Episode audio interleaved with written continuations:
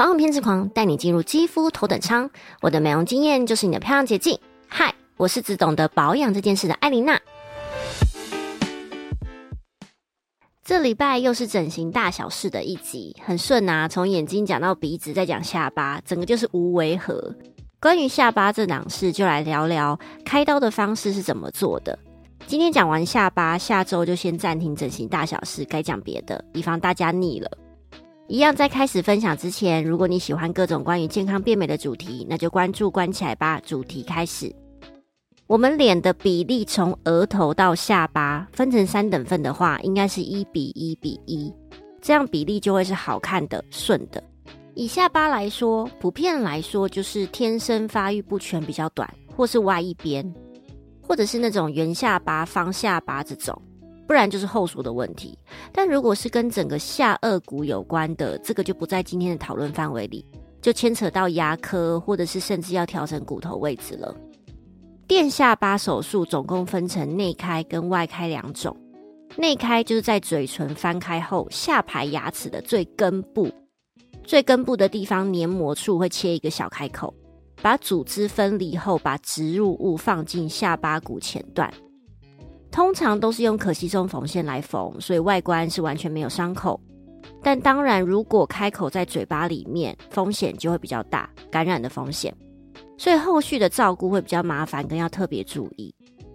那外开就是在下巴的下方，靠近脖子那边开一个切口，拨开下巴的骨膜，将植入物放进去。基本上外开可以调整所有类型的下巴，而且伤口在外侧比较好照顾。只是就是会有疤，如果天生体质比较容易留疤的，或者是有蟹足肿体质，疤痕照顾就要特别小心。再来讲讲植入物有哪几种，其实跟我第三十六集讲隆鼻那集一样，鼻子跟下巴的植入物材质都是一样的，分为细胶、卡麦拉、人工骨或者是自体肋骨这几种材质。我在隆鼻那一集就已经讲过它们的缺点了，我这边就简单带过。细胶的话，因为没有办法跟组织融合，所以比较会有位移的问题。现在已经蛮少医生会用了。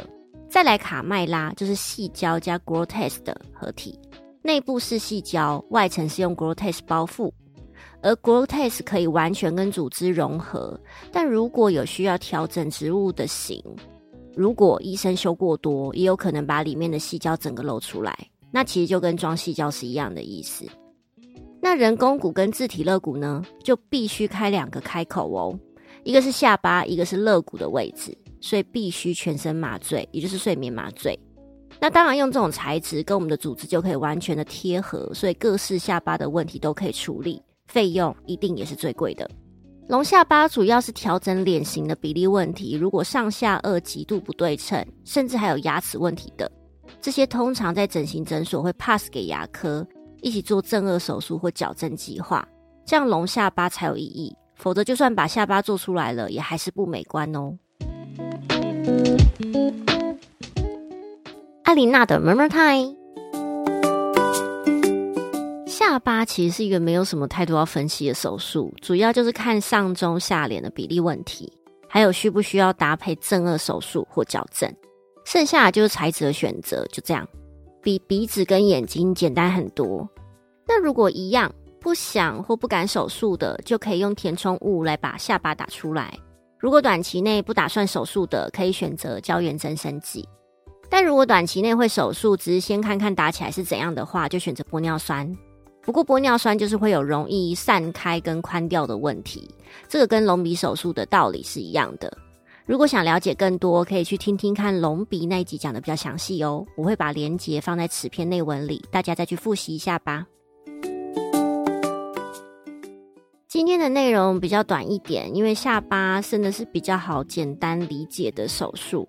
如果有什么关于隆下巴的问题，欢迎透过评论跟我说。